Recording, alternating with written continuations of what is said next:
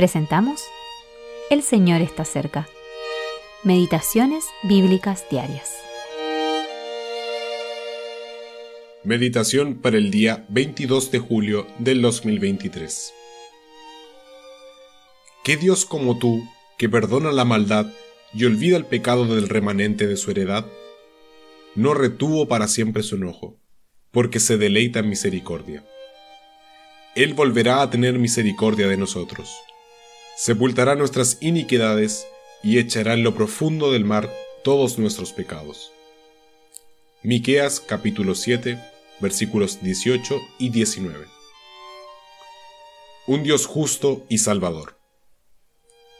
Estas expresiones surgirán de los corazones del remanente de Israel después de pasar por la angustia de la gran tribulación. Se sentirán indignos de la gracia que Dios había desplegado por ellos, pues verán la grandeza de sus pecados como nunca antes. Esto será especialmente así cuando su Mesías aparezca con poder y gran gloria, y descubran que es el mismo Jesús que crucificaron. Entonces se darán cuenta que es este su gran Dios, y responderán con asombro y humildad, ¿qué Dios como tú? Muchos han insistido en que Israel, al haber rechazado a su Mesías, nunca más podrá ser restaurado. Ciertamente, Israel se sentirá indigno de cualquier restauración, pero ¿qué creyente de entre los gentiles podría decir que es más digno de la gracia de Dios que los judíos? ¿Acaso no dijo el Señor Jesús en la cruz, Padre, perdónalos, porque no saben lo que hacen?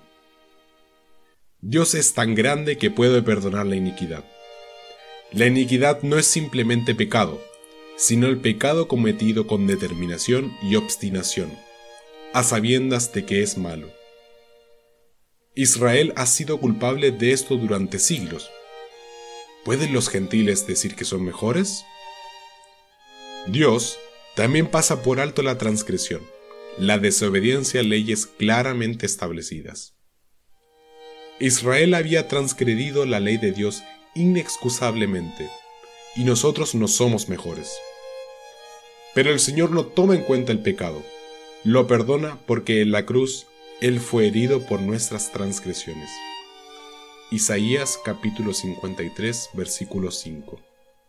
NBLA. Es por eso que todo creyente puede decir, Jehová cargó en él el pecado de todos nosotros. Versículo 6. Qué maravillosa es la gracia que llevó a Jesús a sufrir y a morir para poder perdonar libremente al remanente de Israel y a cada creyente en la actualidad. ¿Qué Dios como tú? L. M. Grant